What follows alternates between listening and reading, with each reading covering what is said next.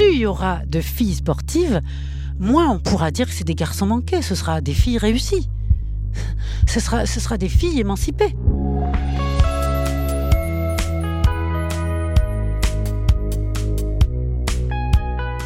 2019 devait être l'année des femmes dans le sport. Avec la diffusion de la Coupe du Monde de football féminin, les sportives allaient enfin avoir droit à leur heure de gloire en prime time, au même titre que leurs équivalents masculins. Et puis, on a vu fleurir ce genre de reportage, et les Françaises ont compris qu'il leur restait du chemin à parcourir pour qu'elles aient le droit de faire du sport, sans qu'on les ramène en permanence à leur genre. Avec des gestes si délicats, au bout de doigts si fins, on peut comprendre que certains rêveraient d'être à la place de la balle. Mais l'essentiel est ailleurs, dans ce jeu léger de jambes, pour faire, comme les garçons, du tricot sur la pelouse. Comme si l'amour du sport était en contradiction avec le fait même d'être une femme. Les sportifs semblent constamment sur le fil du rasoir, guettés d'un côté par le jugement cruel du public et de l'autre par des exigences physiques du sport de haut niveau. À qui les sportifs s'identifient-elles pour ne pas être des contradictions vivantes, mais bien des personnes entières, saines de corps et d'esprit? Leurs revendications peuvent-elles inspirer les femmes en général? Les sportives inventent-elles une nouvelle féminité?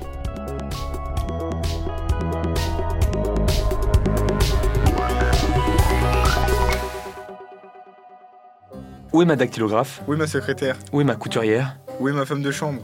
Elles sont au stade Elisabeth. Robert Dieudonné, Le manuel du parfait sportif, 1924.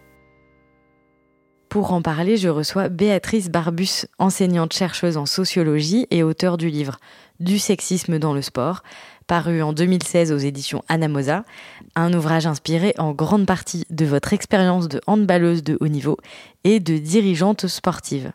C'est ça. Les choses se sont faites euh, naturellement. Vous commencez à 11 ans euh, le sport, et puis vous montez de catégorie en catégorie, et puis sans vous en rendre compte, euh, au fil des années, vous vous retrouvez à jouer en première division. C'est-à-dire que je me suis rendu compte très rapidement, 15 ans, 16 ans, 17 ans, que nous n'avions pas les mêmes moyens que les garçons. Moi, j'avais la chance d'être dans un club où il y avait une équipe masculine et féminine de très haut niveau.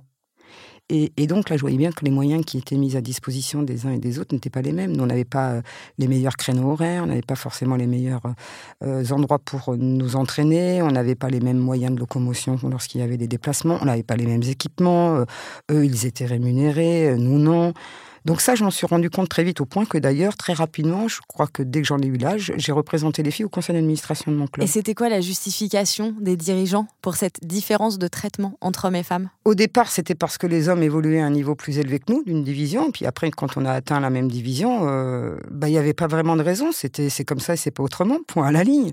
Moi, j'ai découvert ça comme ça. On est dans les années 80-90 où les femmes françaises, dont je faisais partie, hein, on a laissé un peu tomber le combat. Donc on n'avait pas cette posture féministe euh, comme aujourd'hui. Et euh, mais ça ne m'a pas empêché malgré tout de réaliser qu'il y avait quelque chose quand même qui n'était pas normal. Et puis, euh, puis très rapidement, quand je suis devenue présidente, comment dire? Là, le sexisme m'a... J'ai reçu un grand coup de poing dans la figure à 40 ans, pourtant je découvrais pas ça, mais euh, quand vous dites à quelqu'un euh, qui vous demande parce que vous voulez passer une barrière de sécurité, mais vous êtes qui, madame? Je dis, bah, je suis la présidente là des joueurs qui sont en train de s'échauffer, des, des Ivriens là. Je suis la présidente et je voudrais aller voir les amis, mais j'ai pas la carte d'accréditation. Il dit, restez là. Il fait trois pas, ça prend quoi, trois pas? Deux secondes, trois secondes?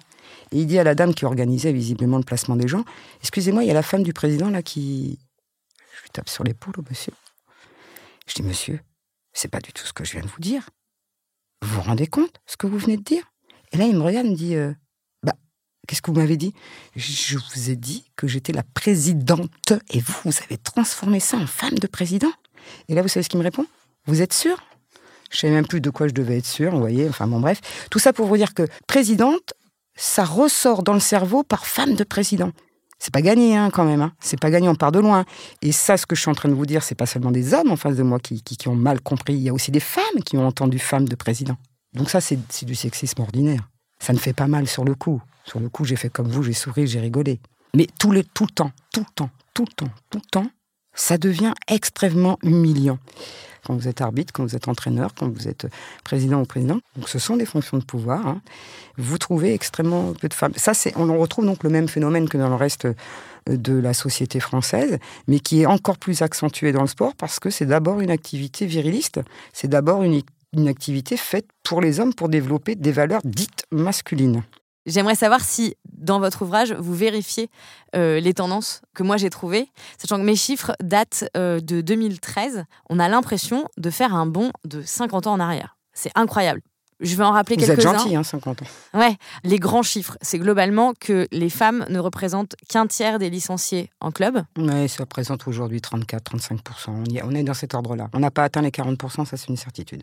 Sur les pratiques institutionnelles et fédérales. Hein, parce que sur les pratiques non fédérales, en revanche, euh, elles sont beaucoup plus nombreuses. Ah, c'est-à-dire, c'est quoi? Bah, Par exemple, faire son footing le dimanche matin. Ah, oui. vous n'êtes pas obligé de prendre une licence pour faire votre footing. Et euh, l'autre grand chiffre que j'ai, c'est que médiatiquement, euh, les hommes occupent 80% de l'espace quand on parle de sport. Euh, alors ça a peut-être un tout petit peu changé récemment. Non, non, c'est ça. C'était là, même à l'époque, c'était 7%. Vous voyez, en 2011, on devait être à 7%, et aujourd'hui, on est à 20%. Là aussi, grâce à des dispositifs qui ont été mis en place, notamment par le ministère à l'époque et le CSA. Euh, mais, on a du mal à avancer là-dessus. Alors vous dites il y a 20%, on a gagné, on a grignoté un petit peu quand même, mais c'est pas seulement l'aspect quantitatif, il y a aussi l'aspect qualitatif. Quand euh, c'est 20%, on en parle comment? On montre quoi? Comme l'exemple du début, euh, effectivement. Est-ce que dans ces cas-là, dans votre introduction, si ça n'est que pour renforcer des poncifs, ça sert à rien. On est d'accord. C'est Bobby, Bobby Riggs. Écoutez, j'ai une idée géniale. Le porphalocrate machiste contre la féministe aux jambes poilues. Rien de personnel. Vous êtes toujours féministe? Non, je suis une championne de tennis qui se trouve être une femme. Ne raccrochez pas Ah, et pour votre gouverne, je me rase les jambes. Le film Bataille des sexes retrace une des premières tentatives médiatisées de faire jouer une femme contre un homme. Le 20 septembre 1973, Billie Jean King, une des joueuses de tennis les plus titrées chez les femmes, affronte Bobby Riggs, un des meilleurs joueurs masculins. Et contre toute attente, c'est Billie Jean King qui l'emporte. 6-4, 6-3, 6-3. Il est étonnant qu'il n'y ait pas plus de tentatives d'opposer hommes et femmes dans les mêmes épreuves. En 2010, une étude américaine a trouvé une différence inférieure à 10% entre performance féminine et masculine chez les sportifs de haut niveau. Mais les préjugés ont la peau dure, en particulier dans les cours de récréation et les leçons d'EPS, comme me le raconte Claire Pontet du SNEP, le syndicat national d'éducation physique. La différence est d'abord culturelle. Par exemple, il y a des recherches qui montrent que quand on fait lancer de la mauvaise main garçons et filles, leurs performances sont totalement identiques. Or, lancer de la bonne main, les écarts sont énormes parce que les garçons, ils ont été élevés, ils ont lancé des cailloux, ils ont fait des concours avec leur papa pour lancer le plus loin possible, ils ont, ils ont été éduqués pour faire des performances sportives. Alors que les filles, elles sont pas éduquées comme ça. Mais ça commence tout petit. Prenez un bébé. Vous avez un bébé garçon. Très très souvent, le papa ou la maman même va faire sauter le garçon dans ses bras en l'air. Et vous avez un enfant de six mois il a déjà vécu l'équivalent de 25 euh, sauts en parachute. Pendant que la petite fille, elle, elle a été dorlotée et on ne l'a surtout pas lancée en l'air parce qu'elle risquerait de se casser. On lui a aussi interdit de sauter sur le canapé parce que d'abord elle est bien habillée, alors que le garçon, il a son survêtement et ses chaussures qui courent vite. Et elle, elle a peut-être ses sandalettes ou ses chaussures à semelles compensées. Donc très rapidement, les écarts se font entre garçons et filles. Dans une classe de petite section, on voit déjà des différences et elles ont rien de naturel. Ça fait déjà deux ans et demi, trois ans que les enfants, ils sont éduqués différemment.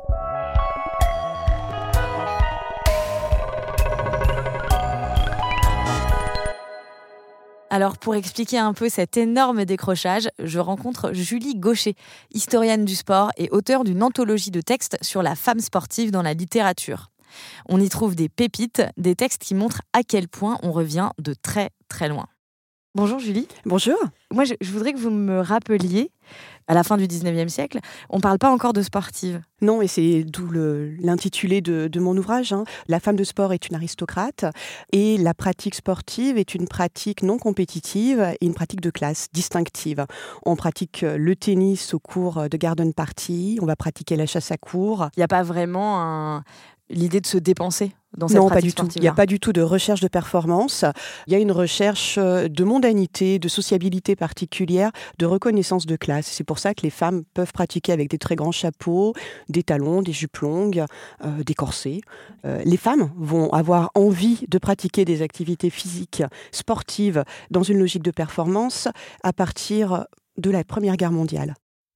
La jeune fille, pour remplir sa mission d'épouse et de mère, n'a pas tant besoin d'un développement musculaire extraordinaire que d'un excellent état général. Or, de l'avis de tous les médecins éclairés et impartiaux, les sports athlétiques ont justement pour effet de mettre la jeune fille en infériorité devant ses devoirs féminins et demandent non du muscle mais de la santé. Quand en effet elle deviendra mère, à quoi lui serviront ses biceps si le cœur a été surmené? Les nerfs surexcités, les organes nécessaires à la génération lésés par les contre-coups de choc trop violents. Le bon sens élémentaire réclame pour l'éducation physique des jeunes filles le calme, la grâce, le charme doux et pacifique qui convient à leur nature même. Laissons au cirque et aux battleurs de foire, qui font l'argent de leur tour de force, le soin de nous présenter des femmes athlètes. Abbé Charles Grimaud, Futures épouses, aux mères et à leurs grandes jeunes filles, 1922. Dès le début du XXe siècle, les nageuses, les joueuses de tennis, les golfeuses sont assez bien acceptées. Euh, c'est d'ailleurs euh, tennis et natation des sports qui vont rentrer assez tôt au niveau des Jeux olympiques. Par contre, la figure euh, qui va poser problème, euh, ce sont les pratiquantes, euh, bah, les athlètes, et puis les pratiquantes de sport dits masculins. le cyclisme hein, va poser problème. les discours médicaux vont se succéder pour montrer que la femme ne peut pas pratiquer euh, le cyclisme. La bicyclette serait dangereux pour l'organe utérin. Alors oui, oui, puis moi ce que j'ai trouvé impressionnant dans votre livre, c'est que vous avez quand même répertorié énormément de textes, euh, dont des textes médicaux ou des textes euh, moralistes. Et on voit que c'était vraiment révolutionnaire pour une femme de, vouloir être sportive à l'époque. C'est-à-dire que c'était aller contre l'avis des, des, médecins, l'avis de la bonne société. Complètement, complètement. Tous ces discours convergent pour maintenir d'abord les femmes à l'écart du sport et puis pour ensuite quand on ne peut vraiment pas réfréner ce mouvement, avoir une main mise sur cette pratique. Et ça concerne effectivement toutes les classes sociales. On recommande alors aux femmes des activités soi-disant adaptées pour elles. Allez, les mains sur le bassin. Et on tourne le bassin, comme si on faisait du hula hoop. Et alors, ces gymnastiques, qu'est-ce qu'elles ont en commun en fait? La rationalisation du mouvement, euh, le dosage de l'effort, et puis cette mainmise médicale, c'est le corps médical qui va proposer euh, un dosage particulier et adapté au sexe dit faible. On est dans un entretien du corps à une époque où euh, il y a un souci euh, de dénatalité et donc dans la perspective, en dehors de toute classe sociale, de préparer le corps des futures mères. Il y a quelqu'un qui a quand même fait beaucoup pour que les femmes arrêtent d'être juste une sportswoman bourgeoise euh, ou une pratiquante de gym suédoise, euh, mais deviennent l'égale des hommes, entre guillemets, c'est-à-dire aient le droit de participer à des Olympiades. Et ça, c'est Alice Milia tout à fait. En fait, le, sport féminin, on le, sait peu, mais se structure euh, dès avant la Première Guerre mondiale. Et euh, en 1917, c'est la création de la première fédération sportive féminine qui va être un an plus tard euh, présidée par, par Alice Mia. Donc effectivement, c'est un personnage qui va œuvrer pour le développement du sport féminin et du sport compris au sens plein, c'est-à-dire l'accès à l'athlétisme, au football, à des pratiques sportives. Euh, voilà, il y, a le hockey, il y a, le asna, il y a le hand, il y a le basket aussi, très important. Et qui va leur donner aussi la possibilité de se rencontrer au cours de compétition donc toujours dans cette logique de performance. Euh, face à la résistance de Pierre de Coubertin pour euh, accueillir euh, les sportives aux Jeux Olympiques, hein, elle fait la demande dès 1919 auprès de, du CIO hein, pour que les sportives aient des épreuves aux Jeux Olympiques. Face à cette résistance, elle va mettre en place dès 1922 les premiers Jeux Olympiques féminins qui auront lieu à Paris, donc au Stade Pershing en 22.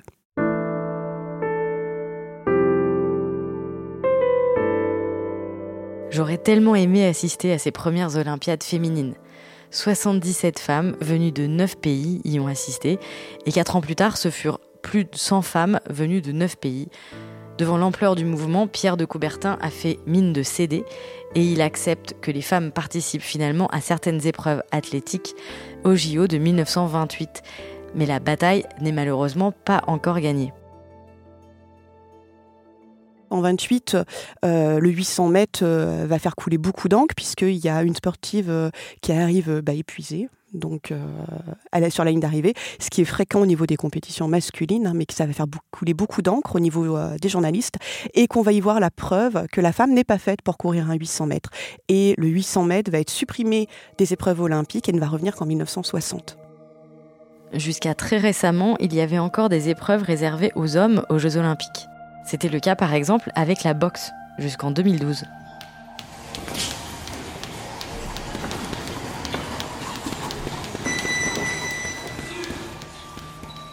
Autour de moi, on considère la boxe comme un sport violent.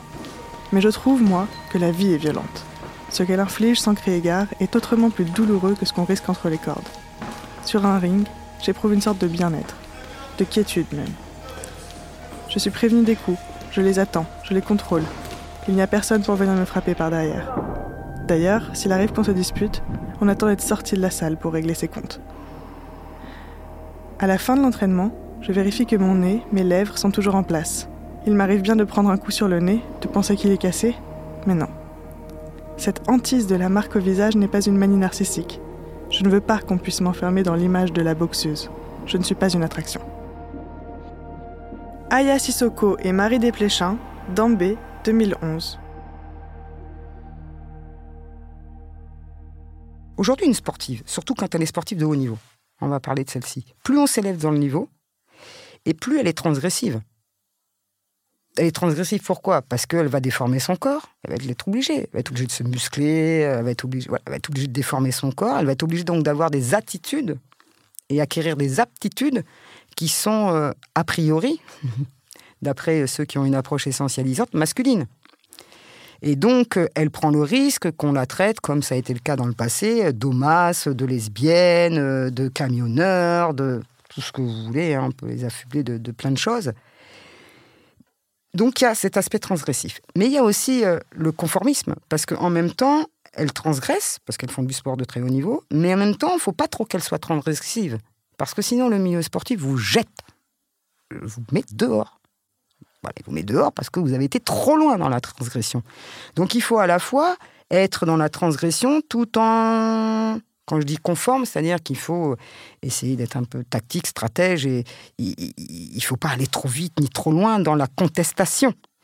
Mais moi, à l'époque, quand j'ai fait mon mémoire de DEA, forcément, je suis tombé sur Alice Mia. J'ai cherché des choses sur elle à l'époque. Elle n'est pas dans le dictionnaire. Pierre de Coubertin, il y a lui. Alice Mia n'est pas dans le dictionnaire. rien, rien n'était écrit à l'époque sur elle. Rien. Elle n'existait pas, cette dame. Donc pourquoi? Mais Parce qu'elle ah, a transgressé, mais elle a un peu trop transgressé. Donc, hop, au revoir, madame. Que penser des différents contrôles mis en œuvre depuis des décennies pour vérifier que les femmes sont bien des femmes, ce qui paraît complètement absurde. Je vais vous parler de Caster Semania. Ben voilà, vous avez tout dit, voilà, elle transgresse beaucoup trop, donc qu'est-ce qu'on fait? On la dégage. C'est tout. Oui, puis même avant Caster, il euh, y a eu des contrôles. Avant d'autres, on a, les tests de féminité, tout ça. On regardait leurs organes génitaux. Après, on a fait des tests pour vérifier les chromosomes. Je, conseille à cet égard l'excellent livre d'Anaïs Bouillon, la sociologue Anaïs Bouillon, Catégorie d'âme, où elle explique donc l'histoire de ce test de féminité. C'est maintenant la dernière ligne droite. Est-ce qu'Adji Wilson va réussir la sensation de ces championnats? Mais Caster Semenya essaye de, de déborder, mais c'est dur. Caster passe maintenant. Caster Semenya qui va être championne du monde. Attention au chrono, il va être faramineux ce chrono. Ouh là là là. Et eh oui, il est tout près du record du monde. Et ah. puis Nyon Saba deuxième et Adji Wilson troisième. Vous aviez Stéphane le tiercé dans l'ordre. Caster Semenya est une athlète sud-africaine, double championne olympique et triple championne du monde de 800 mètres, la fameuse épreuve interdite aux femmes jusqu'en 1960. En 2018, ses performances ont été remises en question par la fédération après qu'un test hormonal a révélé qu'elle avait un taux anormalement élevé de testostérone pour une femme. Selon ses détracteurs, cette hyperandrogynie lui donnerait un avantage illégal par rapport à ses compétitrices. Le sport fonctionne sur une vision binaire du sexe, homme et femme. Et s'il existe ces deux catégories, c'est parce qu'on a dit Il est clair qu'un homme ne peut pas concourir contre une femme. En faisant ça, on s'est dit au moins on aura équité. Les femmes elles vont combattre entre elles et les hommes entre eux. Mais encore une fois, c'est d'une stupidité d'un point de vue philosophique, mais même réaliste, de considérer que le sport est équitable. Des exemples, il y en a plein. Vous allez courir à côté du Bolt, vous allez voir si c'est euh, vachement équitable. Il a des qualités physiques qui sont hors normes. Vous n'allez pas pouvoir, même en vous entraînant dix fois plus que lui. Donc l'équité, vous voyez, est illusoire. Donc à partir de ce moment-là, l'argumentation qui consiste à dire qu'il faut garder deux catégories, elle tombe. Alors du coup, est-ce que vous êtes pour une redéfinition des catégories? Eh ben, je pense qu'on va être obligé de se poser ces questions-là. Aujourd'hui, moi, je suis en pleine réflexion sur ces sujets-là, justement, parce que il y a eu, euh, bien sûr, le cas de, de, Caster, mais il y a eu aussi, euh, il y a de plus en plus de cas de transgenre, de transidentité auxquels on est confronté, et très concrètement, hein, euh, bien évidemment aujourd'hui, qu'est-ce qu'on fait? Qu'est-ce qu'on leur dit? On leur dit ah ben non, désolé, on peut pas vous inscrire parce que vous rentrez pas dans une catégorie telle qu'on l'a définie, telle qu'on nous a appris à l'école. Et il y a la question des non-valides. Vous voyez bien que tous ceux qui sont dans les marges, comme on dit dans le féminisme, tous ceux qui sont hors normes, eh ben, aujourd'hui interrogent et questionnent beaucoup le monde du sport et dérangent, dérangent les, dirigeants sportifs d'aujourd'hui. Et puis viendra le temps peut-être de penser à un autre mode d'organisation euh, du sport. Mais va falloir attendre. D'abord, il va falloir débattre. Et là, je peux vous dire que c'est pas gagné. Parce qu'il y a des gens aujourd'hui qui n'entendent pas ça. Ils savent même pas ce que... Quand vous leur dites, voyez, j'ai le livre de Anne Photo Sterling des cinq sexes. De quoi tu me parles là? Nous, à l'école, on a appris, il y avait hommes et femmes. Moi, ces discussions-là, je les ai, moi, avec les dirigeants que je côtoie, vous voyez. Toutes ces questions-là sont d'actualité. Moi, je n'ai pas de réponse aujourd'hui. Je suis en tout cas en train d'y réfléchir et j'espère que dans quelques temps, j'aurai des réponses à apporter. Quand j'étais petit, enfin petite, on marchait dans la rue et tout, j'étais avec mes parents, et genre c'était comment s'appelle ce petit garçon ou comment s'appelle cette petite fille? Moi, tout ce que je répondais, c'était euh, non, mais je suis pas un petit garçon, je suis une petite fille. Et quand on me disait euh, cette petite fille, je disais bah non, je suis pas une petite fille, je suis un petit garçon.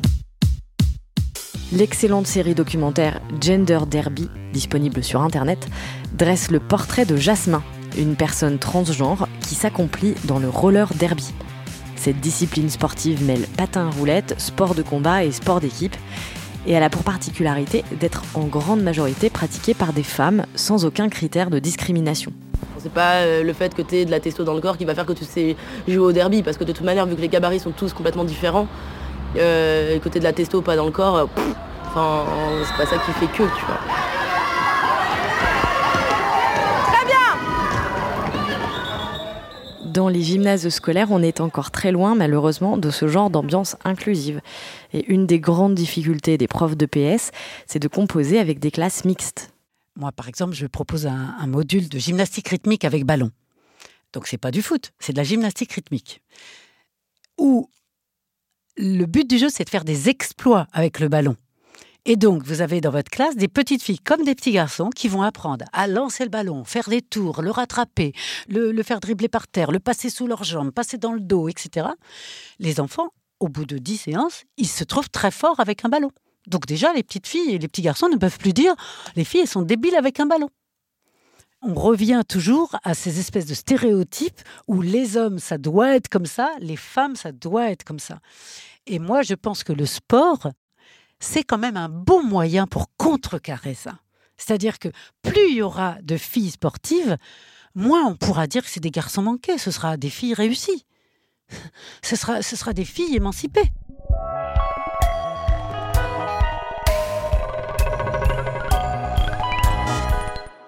Moi, je me demandais si ce combat qui a été mené euh, et qui est encore mené par quelques euh, femmes seulement, par des gens comme et vous, quelques hommes, pour s'imposer sur le terrain sportif. Euh, je voulais savoir si c'était la même dynamique derrière que ce qui a poussé les premières féministes, par exemple, à réclamer le droit de vote. Est-ce que être une bonne sportive, ça fait d'une femme une bonne féministe ou en tout cas une bonne battante dans la vie? Incontestablement. J'étais une joueuse très moyenne, mais vraiment très moyenne. Jamais j'aurais été en équipe de France, il aurait fallu que je travaille beaucoup. Mais j'ai eu ma place en Montréal Division parce que oui, vous avez raison, j'étais une battante, incontestablement.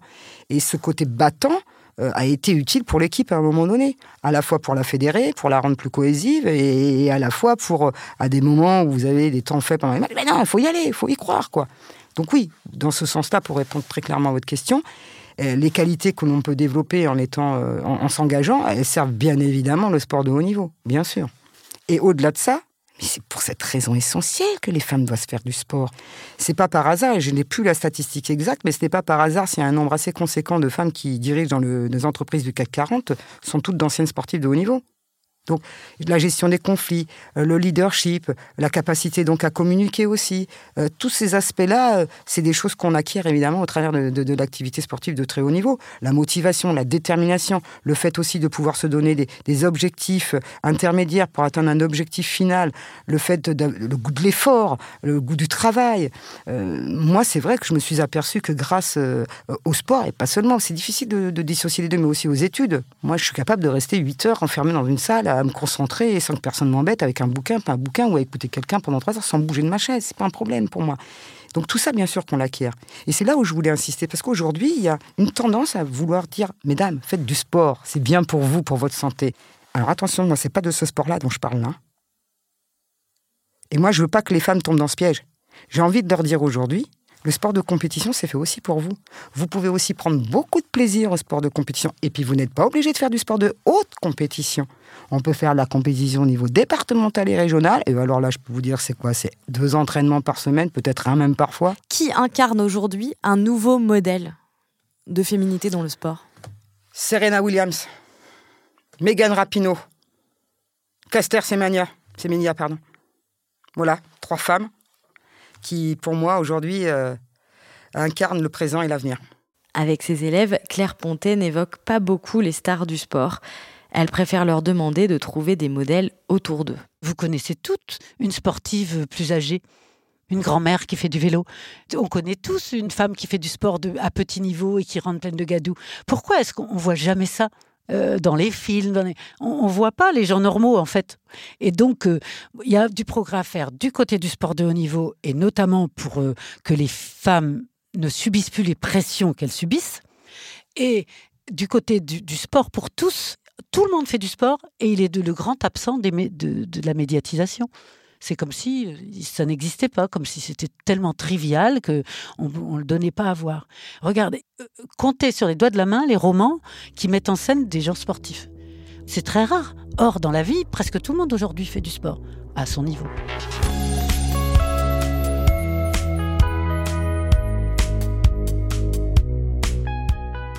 C'est la fin de cet épisode 4 de la saison 2 de du sport, le podcast de la culture, la beauté et la connaissance du sport. Si vous nous avez écoutés jusque-là, n'hésitez pas à partager cet épisode autour de vous et à nous décerner des médailles, enfin plutôt des étoiles, sur vos applis de podcast préférés. Merci à Claire Pontet, Bruno Cremonisi et Christian Couturier du SNEP, à Julie Gaucher pour ses nombreux conseils de lecture et à Alban, Adèle et toute l'équipe de Binge Audio.